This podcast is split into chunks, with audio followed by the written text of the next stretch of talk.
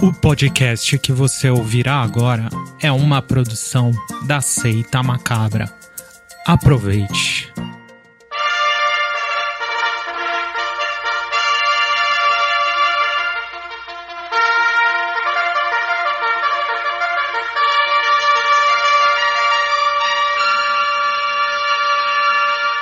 Salve, salve! Estamos aí de volta a mais, mais um Deadcast. Lembrando que o Deadcast você vai ouvir o Deadcast no canal do Seita Macabra, então não tem segredo.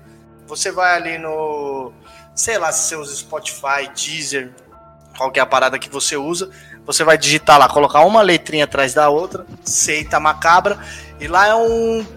O Seita Macabra hoje tá tipo um provedor de podcast. Tem. Dentro do Seita Macabra tem alguns podcasts.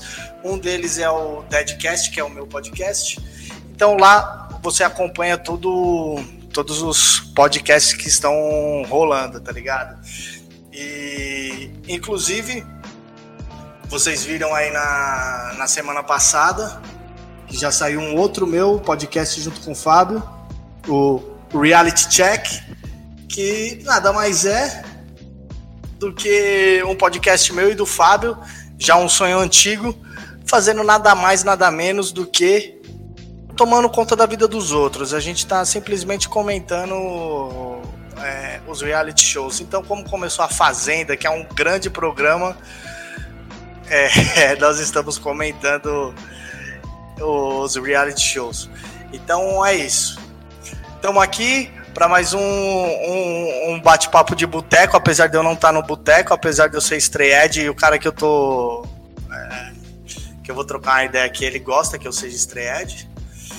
É, estou aqui com o meu grande amigo Raul Godoy. Firmeza, Raul? Firmeza, Denis. Salve, galera. E já que você falou do da Fazenda, eu vou trazer um furo de reportagem aqui para vocês sobre a Fazenda. É. Que tanto eu quanto o Denis não fomos convidados para participar da Fazenda. É verdade, mano. E o pior é que você nem sabe. É... Você foi? Não, não fui. Já é estragar meu furo de reportagem. Mas o. Há, há uma movimentação entre meus amigos é, que querem que eu vá participar do Big Brother, cara. Eu até participaria, né? Mas é. Eu não te, Eu acho que eu não. Eu acho que eu não tenho força para isso, mas todos eles dizem que se eu participasse do Big Brother, eu, eu seria o campeão. Eu, eu, vou, eu vou conhecer seus outros amigos é, por mais que eu acho que você não tenha muitos, e vou e vou entrar nesse, nessa, nessa ação social aí para levar o Denis pro Big Brother. E se você for um ex-Big Brother, você pode entrar na Fazenda. Exato, é o que eles falam. É o que eles falam. Eu posso é, entrar na Fazenda. Eu poderia também participar de, um, do, de férias com o ex. Mas eu não tenho nenhuma. É... Eu acho que minhas ex-namoradas não iam querer participar desse programa, entendeu? Então eu fico meio limitado a isso também. É, fica complicado. Mas eu, eu adoraria ver assim. E agora, de quem será o próximo ex? Aí sai o Denis assim, ó. Enxugando a barbinha na água.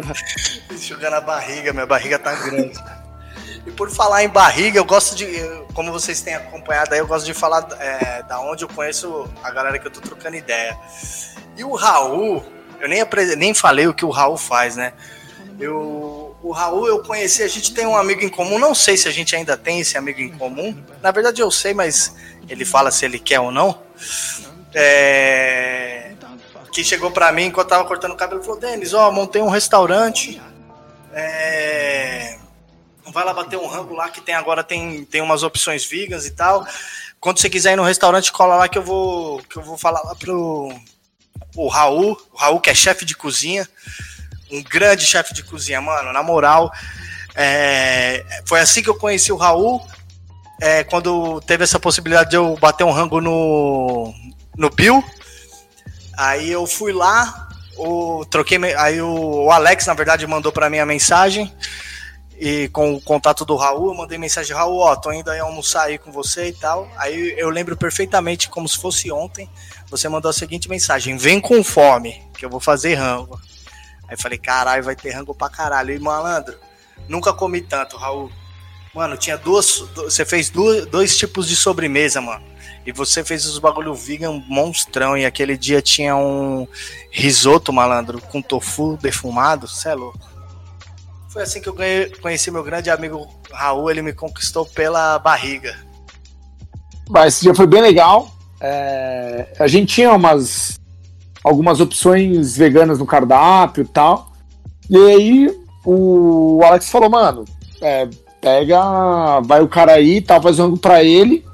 Falei, ah, vai ser uma, uma vez que eu poder cozinhar os bagulho vegan 100%. Eu não sou vegano, mas sempre gostei de cozinhar vegetais e focar mais a minha parte de cozinha em vegetais. E aí eu fiz um menu, acho que eu fiz uns oito ou nove passos de, de menu para você comer. Foram duas sobremesas mesmo, mas teve snackzinho, depois teve entrada fria, entrada quente, principal. Foi um uma festança de comida que, putz, se você ficou feliz comendo tanto que eu fiquei feliz cozinhando, a gente já ganhou uma amizade ali na, naquela hora, né? E, e, foi realmente, porque desde ali a gente sempre ficou trocando ideia, eu nunca mais voltei para comer. E, mano, a gente. A gente se tomou por acidente, num um acidente maravilhoso no show do Bad Religion, né? Exatamente, que você estava, eu vou fazer aqui um. Sozinho. Sozinho e embriagado. E foi demais, foi sensacional mesmo. Não, e pior que nesse show eu morri com cinco ingressos no bolso. Você tá de brincadeira, sério, Raul? Eu ganhei três promoções de pares de ingresso pra ir nesse show e eu fui sozinho. Caralho, não tinha um. Depois você fala que eu tenho poucos amigos. Você não tinha um amigo. Não. Todos os meus amigos que gostam de Bad Religion já tinham o ingresso, já estavam lá, principalmente na pista premium. Ah, e eu ganhei pode... seis ingressos pra pista comum. Eu acho escroto ter isso de pista premium, mas. Beleza. É. E aí todo mundo que eu ofereci o ingresso não curtia Bad Religion. aí eu fui sozinho, fiquei bebendo, te encontrei lá. E aí a gente viu lá o. Teve uma, uma banda que você curtia, né? O Semaei também tocou, que você curte Puta, bastante, piro, né? Piro, piro, piro nessa banda, piro nessa banda, mano. Acho demais mesmo. E Bad Religion, os tiozinhos são demais, é louco. É louco. Greg Graffin é. Putz, eu queria ser neto dele. E, e, e, é isso, né? Como vocês puderam perceber, o Raul que é, além de ser um grande amigo meu, ele é chefe de cozinha e punk. Quer, quer, quer mistura melhor que isso ou não? Ô, Raul, e só por curiosidade, me veio na cabeça, em algum momento da sua vida, você foi vegetariano ou vegano, não? Não? Sempre foi aberto a alimentação aí, comia até rato, se, for, se fosse o caso? Não, eu nunca fui vegetariano nem vegano é, nunca chegou em mim assim de, de ser, mas eu sempre gostei. Na verdade, não, não sempre. Assim, eu, quando eu comecei a, a pensar nesse bagulho de cozinha, de, de cozinhar quando era molequinho, quando era pequeno, eu comecei a pensar, putz, é uma profissão, eu quero fazer isso, tal. Eu comecei a gostar de comer vegetais. Conforme minha carreira foi crescendo, eu pude ir virando para um lado, comecei a focar em cozinha sustentável, é, e aí eu fui focando a minha minha alimentação e a minha cozinha em vegetais. Pode crer. Hoje eu, eu moro junto à minha companheira, da Jéssica, ela é vegetariana, é, não é vegana, mas é vegetariana. E aqui em casa, basicamente, a gente come é, comida vegetariana muito. Por exemplo, cozinhar uma coisa de carne só por. É, nossa, eu quero comer carne, isso é maravilhoso porque o preço da carne é do jeito que tá. É, e é uma bela redução, né? Eu, eu, hoje em dia eu como carne a trabalho e algumas coisas específicas quando eu tô com vontade, sabe? Tipo, ah, se a gente vai num restaurante, tem um prato que me interessa, eu peço. Ou, putz, vamos comer um hambúrguer, sabe? Dar uma, uma coisa assim. Mas a grande foco da minha alimentação é, é vegetariana. Porra, da hora. É, eu, eu, eu, já imaginava isso, até porque é isso, né, mano? Nós é camarada, de coisa de várias, várias paradas e, um, e, e, várias paradas assim, né? De todo, todo esse rolê aí alimentício, vamos assim dizer. E uma parada, mano, que eu piro em você é, que eu queria. É, é, é, mais sobre isso que eu gostaria de falar contigo, que é em relação da sua cozinha sustentável, tá ligado? É, o aproveitamento de, de tudo que tá na cozinha, né? O, o por, da onde, da onde surgiu esse interesse para você com a sustentabilidade na cozinha, Raul? Então, é, em cozinha profissional, é, a gente tem uma parte assim de ah, não desperdício, mas é um jeito meio escroto. É, do tipo, ah, tira a casca da batata porque vai fazer um purê de batata e não pode ter a casca. Mas daí a casca tem que virar comida de funcionário. É o rango de funça que a gente vai falando, assim. Então, tipo, ah, aquela pontinha tá feia, aquela parte do legume não vai usar, aquilo. Ah, aquilo vai pra funça, aquilo vai pra funça, aquilo vai pra funça. E é meio, é meio escroto isso, se pensar em. Cara, eu venho do lado punk, putz, eu sou de uma família que sempre levantou uma bandeira mais comunista, igualitária, e se pensar, nossa, a parte feia do ingrediente é pro trabalhador e a parte boa é pro boy que tá pagando pra caralho, tá ligado? É, isso é foda mesmo. É, e aí eu tinha isso, usava, usava nessa parte pra gente na cozinha, mas aí, em 2000 e, final de 2016, quando eu fui chamado para ser chefe do Bill, para abrir o Bill, o conceito ia ser é, cozinha sustentável, assim, usar tudo, tudo orgânico e usar tudo possível orgânico e usar o máximo de ingrediente possível. E aí eu comecei a me afundar nisso. A gente ficou uns três meses na cozinha, eu com a equipe só brincando, com restaurante fechado, só testando coisa, e aí, putz, começamos a comer casca, começamos a comer semente, comer talo de coisa, tudo de coisa que não era. Ah, a casca daquilo não é comestível, então vamos comer. A semente do abacate, vamos comer. A casca da, do, da manga. E aí a gente começou a brincar e eu criei um. Não sei se eu. Não é criei, mas assim, eu criei pra mim um bagulho que é não existe um ingrediente. Então não existe. Cara, batata. Existe a batata e existe a casca da batata. São dois ingredientes diferentes. Pode existe ver. óleo poró, existe a raiz, existe o talo branco, existe a folha verde. Você começar a separar cada ingrediente e você ganha. Cara, cozinheiro, quando tem mais ingrediente, se diverte mais. Então você ganha mais brinquedo para brincar, na verdade. Pode crer. E.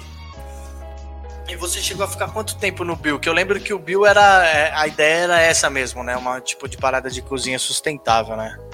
E você chegou a ficar quanto tempo lá? Eu fiquei um pouco mais de dois anos. Uhum. É, se contar, na verdade, a parte pré-Bill foram quase três. Pode crer. É, mas assim, deu para criar muita coisa, descobrir muita coisa, conhecer, aprender. Foi um lugar que eu tava cozinhando com uma liberdade absurda e ao mesmo tempo é, aprendendo muito, assim, então conhecendo o produtor. Eu tinha um traficante de queijo, sabe? Um cara que trazia uns queijos para mim de Minas, no carro. Tinha. Putz, conheci uns fornecedores de peixe que trabalham comigo até hoje. Uns caras super bacanas que falam, putz, eu tenho, eu tenho isso, isso, isso, o que tá mais fresco é isso é, conheci pessoal de várias fazendas orgânicas, pessoal de compostagem, de horta, então foi, foi um trabalho muito legal, foi muito divertido, assim, e, e aprender muito todo dia. Pô, da hora. E esse, essa parada que se aprendeu em relação a. Vamos pegar, por exemplo, o alho poró, que você usa tudo talo, raiz, a parte branca, enfim. É, hoje em dia você vai fazer um rango na sua casa, você, você vai pegar um, um, a batata, o óleo por. Você acaba utilizando tudo, ou você é, às vezes dá uma dispensadinha ali na casca mesmo? Isso ficou para você como lei? Como, não, mano, vou usar o bagulho, eu vou usar inteiro. Ou você. Ficou uma, ficou uma coisa, cara, estampada no meu coração e no meu dia a dia, sabe? Uhum. Então eu eu quero, quando eu vou fazer alguma coisa, é, eu vou cozinhar, eu cozinho bastante em casa. É, então eu. É meio que o dia a dia, assim. Eu, comprar aquele ingrediente, porque eu vou usar. Se eu não for usar tudo no mesmo dia, na mesma receita, no mesmo momento, eu vou separando para usar em cada parte. Brinco bastante, tenho uma coisa que eu bato no peito com muito orgulho agora, depois de vários anos, é, praticamente sem cozinhar em casa. Esses últimos, esse último ano e meio, quase dois, assim, eu tenho cozinhado muito. E nisso, cara, eu é para usar tudo, pra. Cara, cada pedacinho do ingrediente que puder. E ah, até mesmo. Ah, não vou usar agora, assim, o não sei se é vegano, mas, por exemplo, o parmesão ele tem a. Ele tem a crostinha dele, né? Que é onde fazem a, a salmoura e, e, e, queimam e secam e fica aquela casca dura. Uhum. Ah, se eu não for usar aquela casca em alguma coisa, eu jogo no micro-ondas, estoura, ele vira tipo uma pipoquinha crocante, parecendo um provolonezinho de, de rodoviária seco. Uhum. E aí, putz, a gente vai comendo. Enquanto eu tô cozinhando ali, eu e a Jéssica, a gente vai mano, tomando a cervejinha, comendo aquela, aquela crostinha. É um jeito de não desperdiçar. E também é divertido, assim, você come uma coisa divertida. É diferente. Eu, eu lembro uma vez, a primeira vez que eu. Uma das primeiras vezes que eu estava cozinhando pra, pra minha companheira, que eu peguei o coentro, assim, aí eu, eu piquei o, a raiz do coentro comecei a refogar no momento no, no molho, ia fazer um curry verde.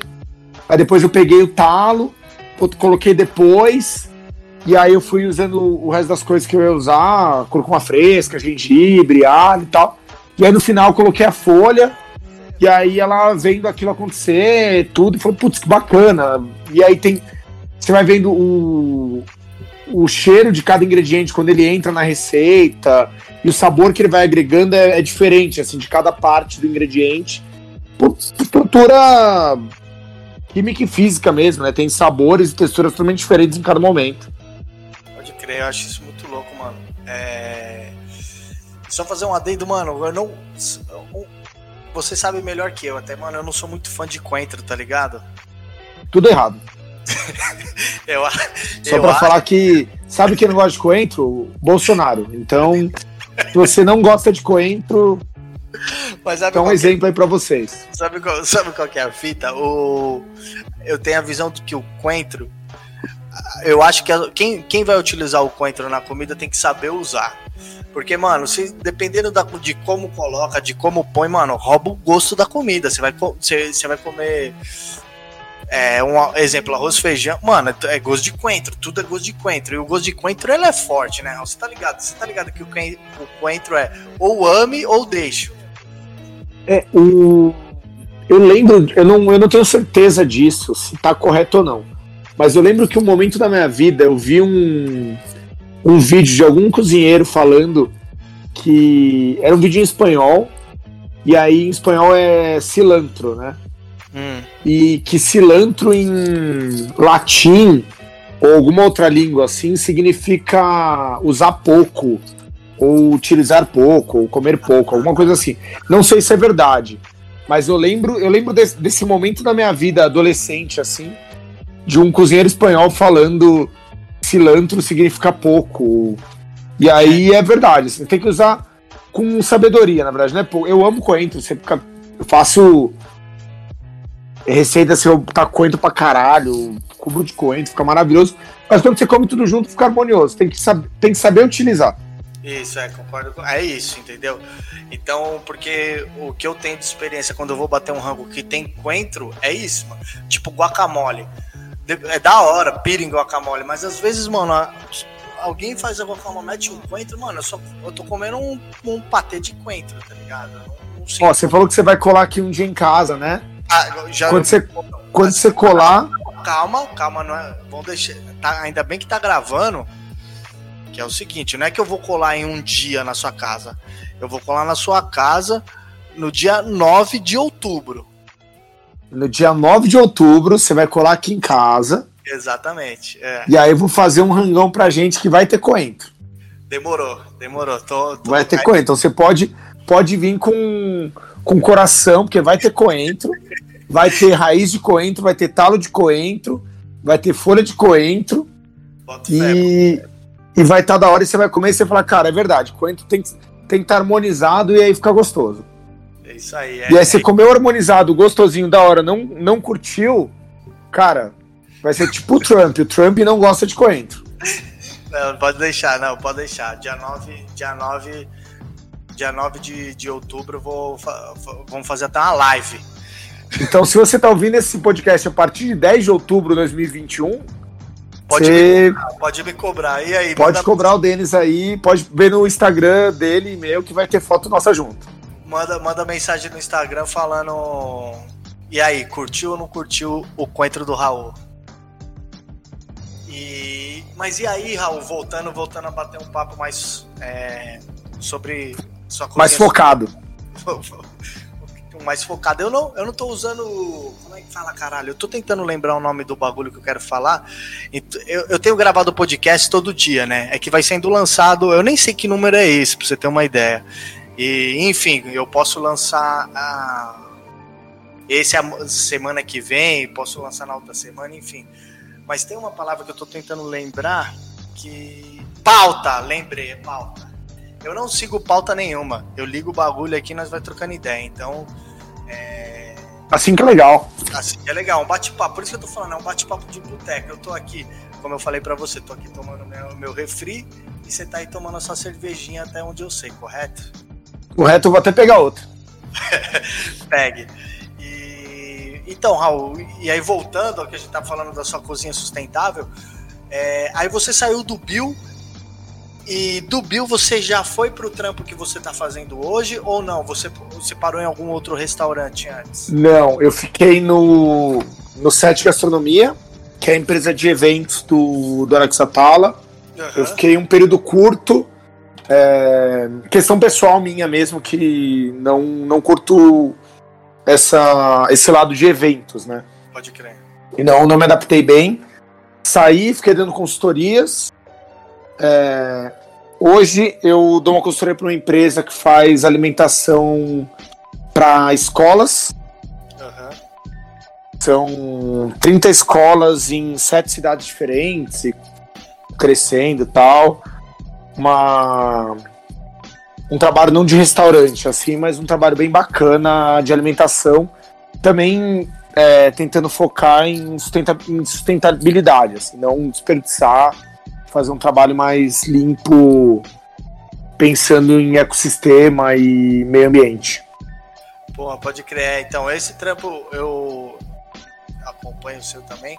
Até porque às vezes você vem aqui pro lado do interior, Campinas, em Dayatuba, né? Você dá um suporte a algumas escolas aqui, né? Uhum. As escolas de. Isso. Umas escolas de, de boy pra caralho também, né? E e eles têm essa parada também da comida vegan ou vegetariana nessas escolas também, não tem, Raul? Sim, tem. A gente, é... Sempre tem essa opção vegetariana, vegana. Tem escolas que tem mais, tem escolas que tem menos. É... Mas tem. Sempre tem opções vegetarianas e veganas em, em todas as escolas que, que eu atendo, assim. É... Porque é uma demanda, sabe? Tem é, tem, escola, tem escola que tem, putz, um monte de, de gente vegetariana, de aluno, de criança. Tem uhum. pai e mãe que são vegetarianos, casais, que você pensar, se, se você tivesse um filho hoje, ele possivelmente, é, se não fosse obrigado, mas ele viveria num ambiente mais vegetariano, vegano, que possi muito possivelmente ele poderia seguir isso também. Sim, com certeza, com certeza. É, se eu, eu, eu acho difícil eu ter um filho, eu tô com. Eu tô velho já, né, Raul? Raul, você tá com quantos anos, mano? Eu tô com 32 e rostinho de 25. Caralho, um bebê praticamente. Eu tô com 40, apesar do rostinho também de 25. Ah, mas eu, quando, toda vez que eu te vejo, eu penso, você não tem 40, cara. Eu olho pra você, eu acho que você acha que tem no máximo um 39, assim. Caralho, eu, eu jurava que você ia me elogiar mesmo. Eu vi que. Eu jurava, eu falava, caralho, o Raul vai falar que eu tenho uns 28. Mas então, eu com 40 anos, é muito. Nesse atual momento, 40 anos, solteiro, é muito raro eu conseguir um filho agora, tá A não ser que escape. E... Mas se eu tivesse um filho, é, com certeza ia ser uma. educação vegetariana, vegan, tá ligado? E, e é bom, na minha visão, pelo menos, que esse mercado vegan tá crescendo, porque aumenta muito, muito, muito mais as opções e, e eu vejo a galera, muita gente indo buscando esses, esse rolê vegetariano. Tá você, por exemplo, você não é vegetariano, mas a sua alimentação é 90% vegetariana, tá? Isso. É, uma coisa que eu tenho é que assim, eu gosto muito do, do que é caseiro, sabe? Homemade. Uhum. Eu, eu gosto de fazer as coisas. E minha, minha companheira, por ela ser vegetariana há muito mais tempo, ela tem 35, ela é vegetariana putz, há uns 15, entre 15 e 20 anos. Ela compra, ela compra às vezes uns hambúrguer do futuro, uns nuggets e tal. É, meio que pro dia a dia, facilitar também o, o dia a dia, né? Eu, eu como isso com menos frequência, assim. Eu prefiro comer comida vegetariana à base de vegetais. Nada contra quem, quem come essas coisas. Eu, eu acho os nuggets, tem uns nuggets veganos é, totalmente plant-based plant é, atuais que são bem bons. Sim. É, outro dia, até semana passada, acho, na sexta-feira da semana passada, eu cheguei, tamanho de fome do trabalho, não tinha comido nada, aquele dia correria, que não comi nada. E aí eu assei meio que uma caixa inteira de, nugget plant-based e comi porque é bem gostoso, assim. É, da hora. Esse, eu também não sou muito a favor desse. Não é que eu não sou a favor. Não, não me agrada muito esses. É, esses rango vegan que estão fazendo, tipo futuro. E. O futuro meio que começou no Brasil, aí a, a Seara fez, a Perdigão fez, a galera tem feito. Uhum. Mas é, é uma imitação real, pelo menos é, na cabeça de quem está produzindo, é uma imitação real da, da carne, uma imitação real do nuggets, né? Que eu acho que esses produtos são para pessoas que estão naquela transição, tá ligado? Do, do da carne para não comer carne. Então, o gosto fica um pouco mais familiarizado e, e, e vai entrando no, no, vegetarianismo ou no veganismo com uma um pouco mais com um pouco mais de facilidade. Mas eu sou tipo você, mano. Eu prefiro, mano, quer fazer fazer um hambúrguer, mano? Então vou fazer um hambúrguer aqui de grão de bico com alho poró e tofu, sabe? Pá, faz uma massinha lá, pum. Eu, eu prefiro esses tipos de hambúrguer. A minha irmã faz um nuggets de legumes mesma fita. Faz, bate vários legumes lá, faz uma massinha, dá uma empanadinha e frita. Eu acho muito mais gostoso do que esses industrial aí, vamos assim dizer, tá ligado? Dá para fazer muita coisa legal em casa, assim, pensando em cozinhar com vegetais. Eu não falo nem vegetariano ou vegano, mas cozinhar com vegetais você consegue fazer muita coisa legal mesmo. É, putz, dá para pirar eu, por interesse mesmo e vida de cozinheiro, eu sigo uns Instagrams de comida vegana tal. Tem uma galera fazendo uns, umas coisas bem legais, tanto profissionais quanto amadores e cozinhando em casa, que seja para imitar coisa de carne ou que seja simplesmente para fazer uma coisa à base de vegetais que seja gostoso. Galera fazendo umas coisas bem legais. Então eu, nossa, eu me divirto vendo e aprendendo e reproduzindo em casa, ou usando como é, referência para o trabalho, ou cozinhar no meu dia a dia. Isso é da hora, hein? Inclusive vou. vou eu, eu, particularmente, não vou citar nada, né? Mas eu vou contar um caso que aconteceu com, comigo e com o Raul. Foi essa semana, né, Raul? Que você me mandou eu não sabia disso, tá ligado? Eu sou vegan e não sabia disso, mas essa questão da produção da, da onde vem o alimento, que é o que você manja muito, Raul, é, é importante, né? Porque o Raul esses dias me passou. Perguntou se eu comeria trufas, né? Lembra disso aí? Sim, foi, foi essa semana agora, a gente conversando, conversamos bastante, né? Conversamos bastante, é, eu até fui falar com alguns amigos aí e tal sobre isso. A trufa.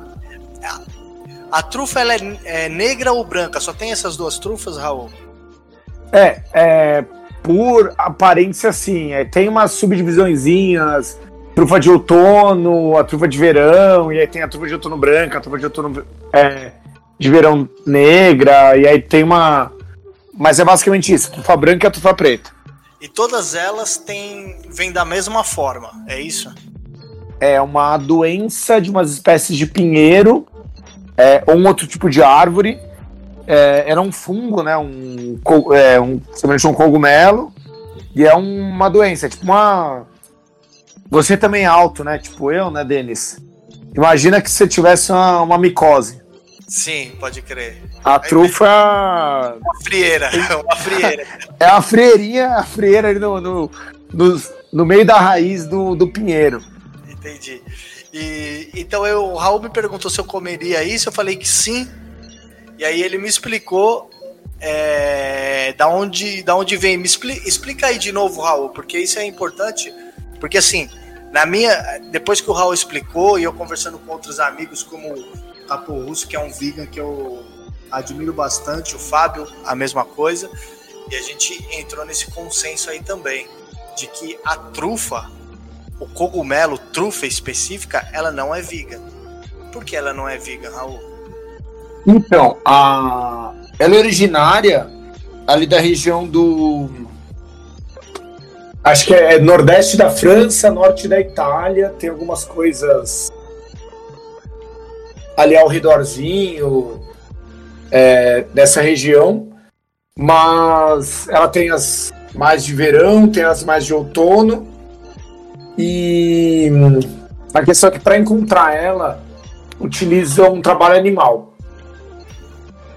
Então tem tem o trabalho de porco que era mais clássico você, putz, a primeira vez que eu ouvi falar sobre trufas na minha vida era isso. Nunca tinha nem comido, era moleque procurando sobre cozinha tal. Deslumbrado com ingredientes raros e caros e absurdos que a gente nunca ia comer.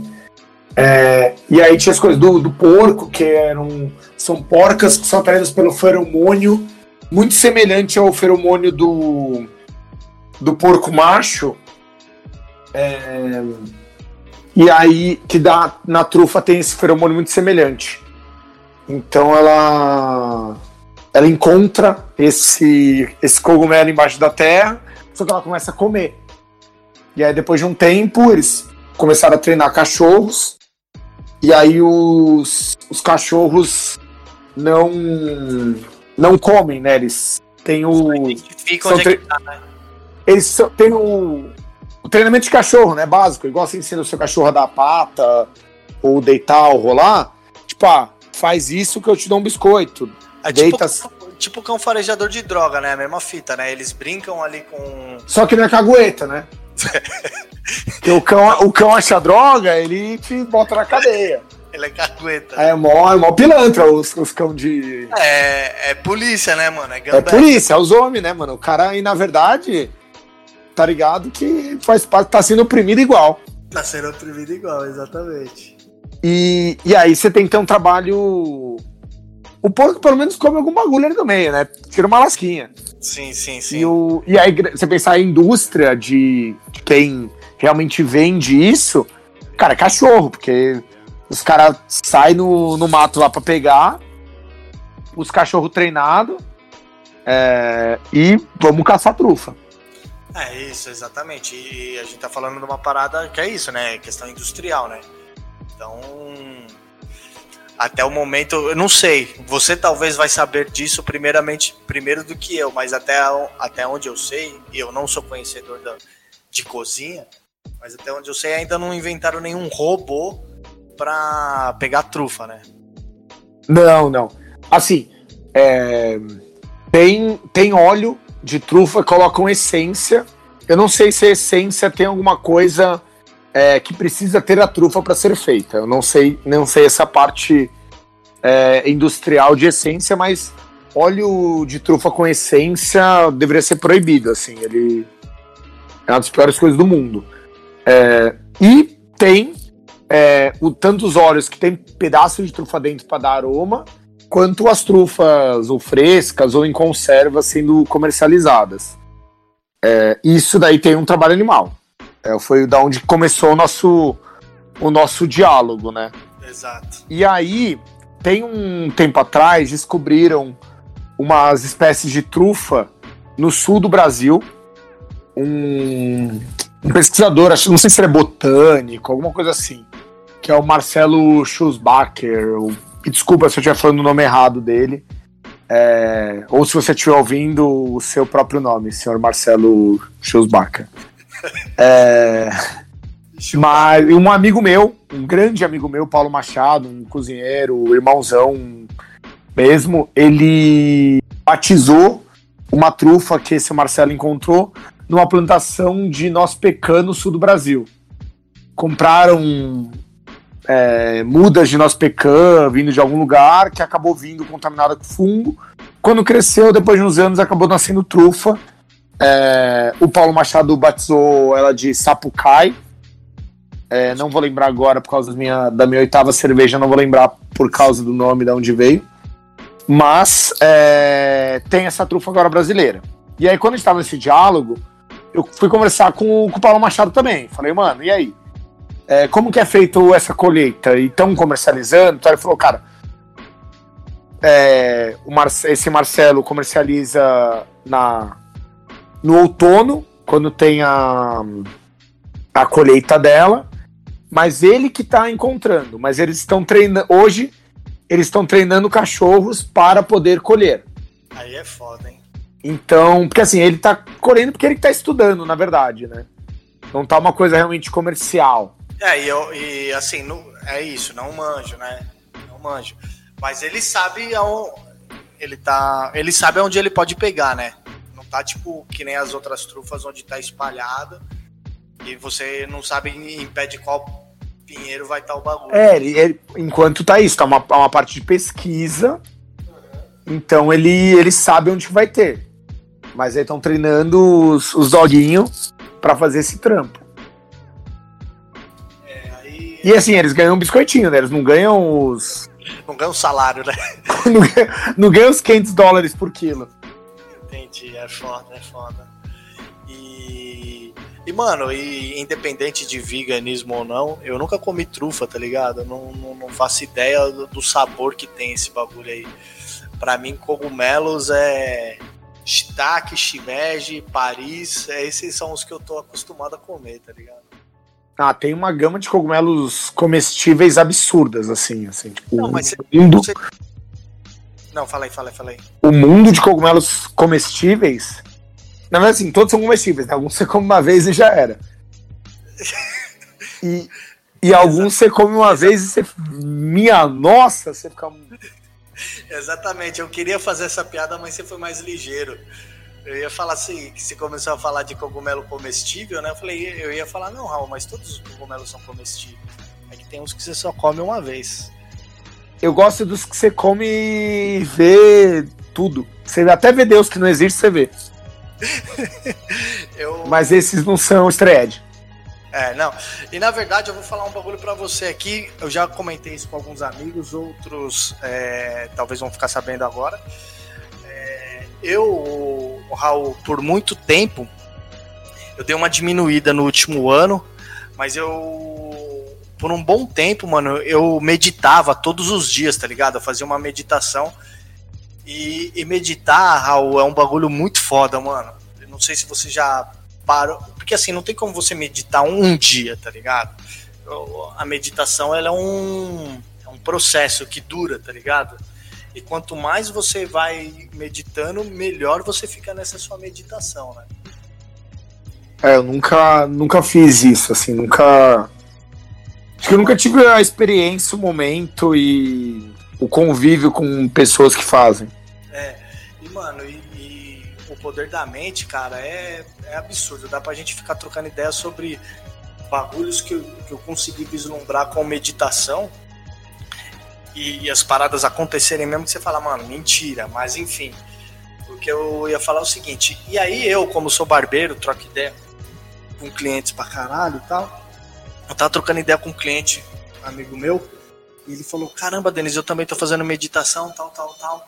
E aí ele falou, mano, sabe o que, que eu o que, que eu fiz, que é, que é muito bom também para meditar. Aí eu falei, o que? É, Bob, era o Bob. Eu falei, o que, Bob? Ele falou, mano, eu comi um cogumelo. Aí eu falei, caralho, Bob, mas como assim você comeu um cogumelo? E ele falou, não, porque tem um tipo de cogumelo, Raul, que eu não vou saber dizer o nome, talvez você saiba, enfim. Ele é um cogumelo que eu não sei se são todos os cogumelos. É... Não sei se existe cogumelo alucinógeno, não sei se seria essa palavra. Você, você que conhece um pouco mais dessas substâncias, poderia me dizer. Mas esse, esse cogumelo, ele, ele aumenta o, o seu. Ai, caralho, como é que fala? Ele aumenta o seu olfato, aumenta o seu paladar, aumenta a sua visão, tá ligado? Ele dá um, um grauzinho nesses, nesses elementos, tá ligado? E, e aí ele falou assim para mim: Denis, é, é um. Você come esse cogumelozinho aqui e medita você vai ver como a sua meditação ela flui bem melhor, porque os seus sentidos, era essa palavra que eu queria falar, os seus sentidos eles é, vão ficar mais aflorados. E você já está num processo de meditação, você, você medita todos os dias há uns dois anos, você vai ver que você entra num estado de meditação muito, muito mais rápido, tá ligado? Aí eu falei, pô, legal, eu vou. Qualquer dia desses eu experimento esse cogumelo aí só pra meditar.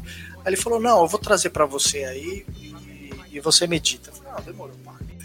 Aí passou, aí ele colou um outro dia para cortar o cabelo e falou: Mano, trouxe aqui, ó, o cogumelezinho, o cogumelo. Ele tava desidratado, tá ligado? Uhum. E, e embalado a vácuo. Aí ele falou assim: Ó, você pega esse cogumelozinho aqui, ó. É, come, ele é pequenininho, mano. Ele era pequenininho, tá ligado? Ele falou, parecia, parecia um um pezinho de shimeji, tá ligado? Só, sabe um cogumelo, um shimejizinho assim? Parecia um shimeji. Ele falou, mano, você come isso aqui e vai pra meditação. Você medita, que vai ativar seus, seus sentidos, você vai meditar com maior facilidade. Não, demorou. Aí, pá, cheguei em casa, preparei meu esquema para meditar, eu apagava a luz, acendia um incenso, pá, bem, bem ripão. Comi o cogumelo e fui meditar. Mano, meditei durante uma hora, e não deu nada, tá ligado? Eu, eu, eu, assim, na minha visão foi o seguinte, eu comi o cogumelo, mas eu não e meditei normalmente, então eu achei que que a que a meditação a minha a minha meditação tava bem boa, porque, mano, foi isso, tá ligado? Comi o cogumelo, meditei normalmente, tranquilão. Aí passou um tempo, eu despertei da meditação assim, aí eu vi que tava tranquilão, normal, não tinha dado letra nenhuma.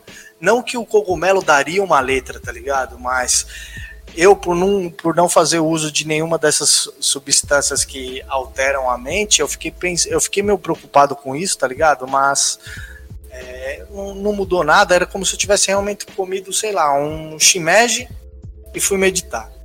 Aí, pá, beleza, meditei Aí passou um tempo, tava vendo uma série, vi mais um capítulo de uma série, pá, deitei e dormi. deitei e dormi. Aí, aí se liga, o... aí bateu. Malandro, eu acordei de madrugada, juro pra você, Raul. Eu, aí eu acordei de madrugada, eu não sei que hora era, mano, eu já tinha dormido, já tinha passado uma, duas horas de, de dormido mesmo. Eu olhava pra parede, Raul, aí eu abri o olho, no que eu olhei pra parede, a... mano, eu não sei explicar mas a parede vinha para frente e ia para trás, assim, ó. Ela não balançava, mas sabe quando dá, dá aquele zoom e volta da parede, assim? aí eu pensei na hora, falei, vixe, mano, esse cogumelo bateu. Só que ali eu tava dormindo, aí eu fechei o olho e voltei a dormir, mas que doideira, né, essa parada do, do que o cogumelo pode fazer. É um.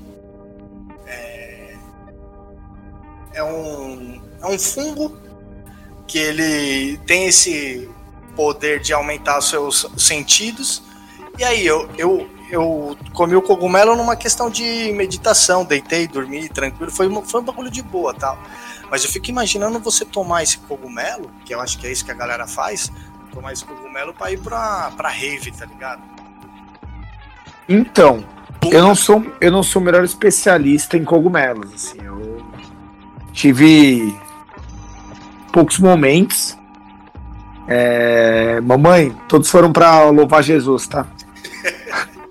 Tô brincando, não. É, então, é, as experiências que eu tive, eu me lembro que era assim, era come, dá um tempo, demora tipo 40 minutos, uma hora e começa. E aí tinha um bagulho, tipo, ah, se tivesse comido antes ou não tivesse comido antes, demora, tal, tal, tal. É, mas eu. Foi isso. Você demorou para bater e quando bateu você tava dormindo. é, mano, muito louco, tá? Essa foi uma experiência com, com cogumelos. Bom, quando você vem aqui em casa, eu vou te dar uma experiência com cogumelos e coentro. Não, não, cogumelos eu tô fora, Raul. Eu sou... Não, cogumelo, um shimejizinho, um shiitakezinho. Ah, tá, boa, boa, boa, eu gosto, gosto bastante. Eu, sabe um bagulho que eu fiz também, mudando completamente já de água, da água pro vinho, falando sobre legumes e tal. É, um dia veio um outro cliente aqui na loja, ele. Eu falei que ele era vegan, ele falou, mano, um dia eu fiz um churrasco de brócolis.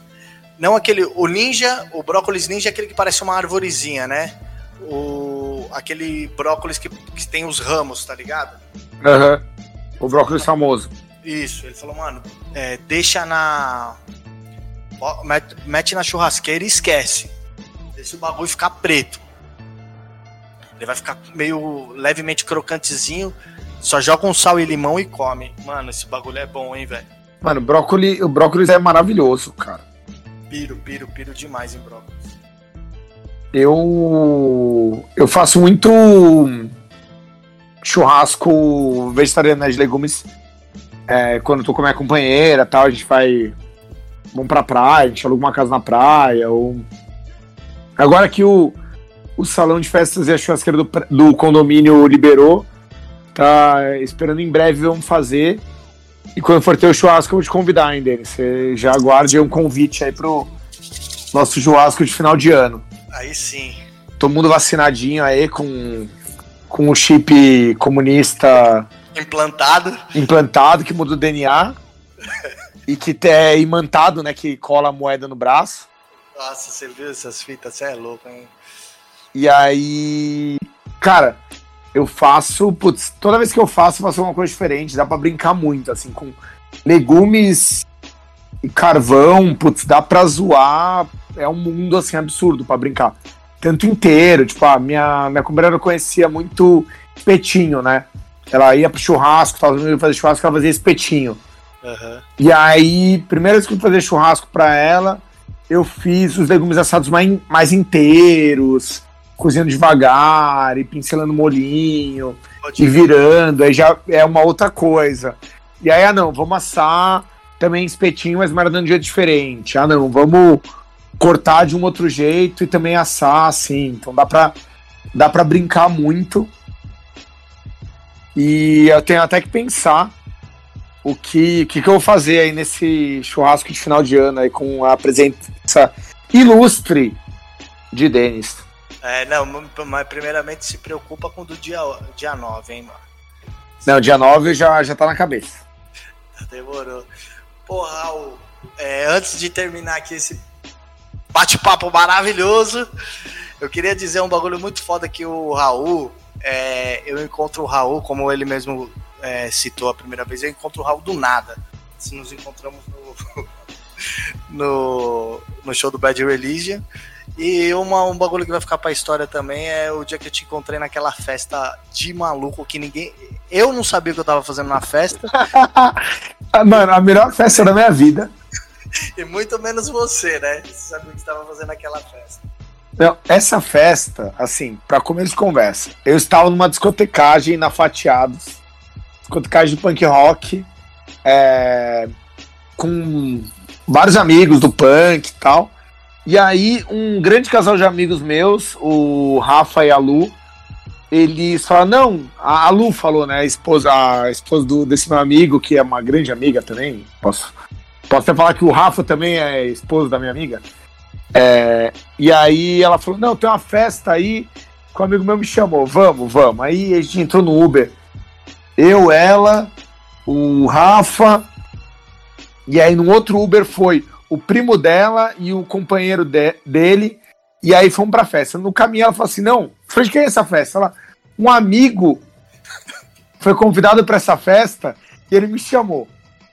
Aí eu falei, tá, e você chamou o Rafa, aí o Rafa me chamou. Então eu sou quarto nível de penetra. Essa. E era uma situação parecida com o namorado do primo dela, que era tipo quarto nível de penetra também. A gente chegou nessa festa sem nada, sem cerveja, sem levar nada. Só lembro de ser umas três horas da manhã. O namorado do primo da Lu tá discotecando na festa e ser o melhor DJ. Rolou umas minas, começaram a brigar, porque não era pro cara tá discotecando. E aí eu fui lá pro fundo e eu encontro o Denis com um bonezinho uma peruca. É, porque essa é a sua versão. Dançando ao redor de uma fogueira. então, porque essa aí é a sua versão. A minha versão é o seguinte: na época eu ficava com uma garota, a, a Tamali, e ela. Mesma fita, não sei quem chamou ela pra festa. Então ela já era penetra. É, não era o dono da festa que chamou ela. Um não, convidado eu... da festa que chamou ela. Eu acho que assim, tinha o dono da festa. O dono da festa chamou um alguns DJs. Essa DJ chamou ela. E detalhe, falou assim, ó, é uma festa, mas é o seguinte, é uma festa fantasia. ele não chegou em mim.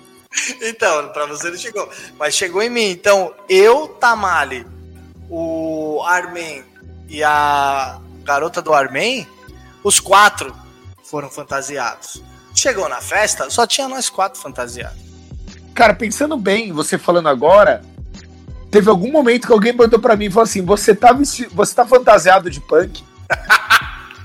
Porque eu tava mó viso pesado, né, Nossa, mano? Tava, mano. Coturno, você... jaqueta, três cintos, cinto de bala. Sim, você tava, mano, punk, punk carniça. Tava mesmo. E aí, mano, eu só lembro. De, cara, essa pessoa é sensacional. E aí a gente tava nessa discussão, eu e meu amigo, o Rafa, a gente tava nessa discussão. Cara, será que a gente tá na festa certa? Porque a gente não encontrou ninguém que conhecia o nome que a gente tinha. A gente tinha um nome, assim, tipo, ó, Zé. Uhum. O Zé convidou a Lu. A gente falava assim: ah, ah, eu sou amigo do Zé. Ninguém que a gente conheceu na festa conhecia esse tal de Zé. E aí a gente ficava, mano, se a gente tá na festa certa, a gente não sabe e tal. E aí, chegou uma hora que o Rafa vira para mim umas 5 horas da manhã e fala assim: a gente tá na festa certa. Falei, por quê? Ele me puxa para dentro da casa, que eu não tinha entrado dentro da casa. E aí tem uma mesa com várias garrafas de gin, várias garrafas de uísque, várias garrafas de vodka, Campari. Eu, eu bebi, deu 5 horas da manhã, eu peguei uma garrafa de Campari para mim. Nossa, cara. E aí deu umas 7 horas da manhã, tava eu, o Rafa e a Lu comprando couve-flor e brócolis na feira na que feira. tinha no final da rua. É isso. E, e com, e, com, e, e dessa forma a gente termina o nosso bate-papo comprando brócolis de madrugada. De madrugada não, de peruca. De, de, madrugada não, era 7 horas da manhã, tava cedinho. Tava eu não cedinho. tinha dormido ainda, então era madrugada. Você não tinha dormido, então ainda era ontem, né? Ainda era ontem. O amanhã veio depois. ah, da hora, Raul, da hora bater esse papo contigo. É... E para finalizar, uma pergunta, Raul, você tem vontade de ter um restaurante seu ou não, mano? Seu trampo do, da forma que você tá levando é, é o jeito que você quer, ou você tem, a, você tem vontade de montar um restaurantezinho, ou seja lá um, um carrinho de lanche? Você tem vontade de ter um bagulho seu para você fazer seu rango da forma que você gosta, do jeito que você quer, ouvindo seu punk rock e trazendo esses, essas maravilhas aí para a galera se alimentar ou não? meu sonho de verdade é, é ter um bar. É um bar pequeno, assim, em poucos lugares. Uma questão de, de balcão mesmo, assim, não ser uma coisa de mesas. Uma questão de balcão. É, cardápio pequeno, meia dúzia de coisas pequenas para você provar várias. E a cada noite mudar bastante coisa do cardápio. É, tocando num volume que dê pra galera bater papo, num volume que dê pra galera, tipo, colar num pico para levar um encontro, para levar um date. e também colar com os amigos, bater papo e pros meus amigos colar também. Nada, putz, milionário, de caro, mas que dê pra ser um lugar, tipo, Denis, você estando aqui em São Paulo, você, cara, você vai sentar com um amigo ou com um encontro ou pra ir bater papo comigo, comer umas duas, três coisas e e ficar lá, sabe? É o que eu é o que eu quero e que um dia eu vou realizar na minha vida assim que eu realizar o meu outro projeto profissional, que é ganhar na Mega Sena. Caralho, é mais fácil você trampar mesmo, tio. mais fácil. Esse, esse, esse seu outro projeto de ganhar na Mega Sena é muito caro de, de se realizar. Então é isso, meu mano. Da hora trocar ideia contigo. Você quer deixar seu, seu Instagram pra galera te, te seguir, ver os pratos que você posta, essas paradas, ou não? Você vai ficar meio low profile? Ah, vamos, vamos aí, sempre. É, meu Instagram é MR Raul Godoy. É como se fosse Mr. Raul Godoy, Godoy com Y no final. Vocês podem me procurar aí no, no do Denis também, ou é muito provável que quando ele fizer o post aí de que a gente gravou, sim, ele vai sim. me marcar. Sim, sim, vou, vou marcar. para você também divulgar para seus amigos e todo mundo, pra você ver esse papo maravilhoso. Tô, eu tô me sentindo o Jô Soares, sabia? Conversei é o, com, o Joy Soares. Conversei aqui com o Raul Godoy, grande amigo. E é isso. Certo, um... Raul? Valeu, meu mano. Obrigado. Um beijo do magro. Uou! Uou!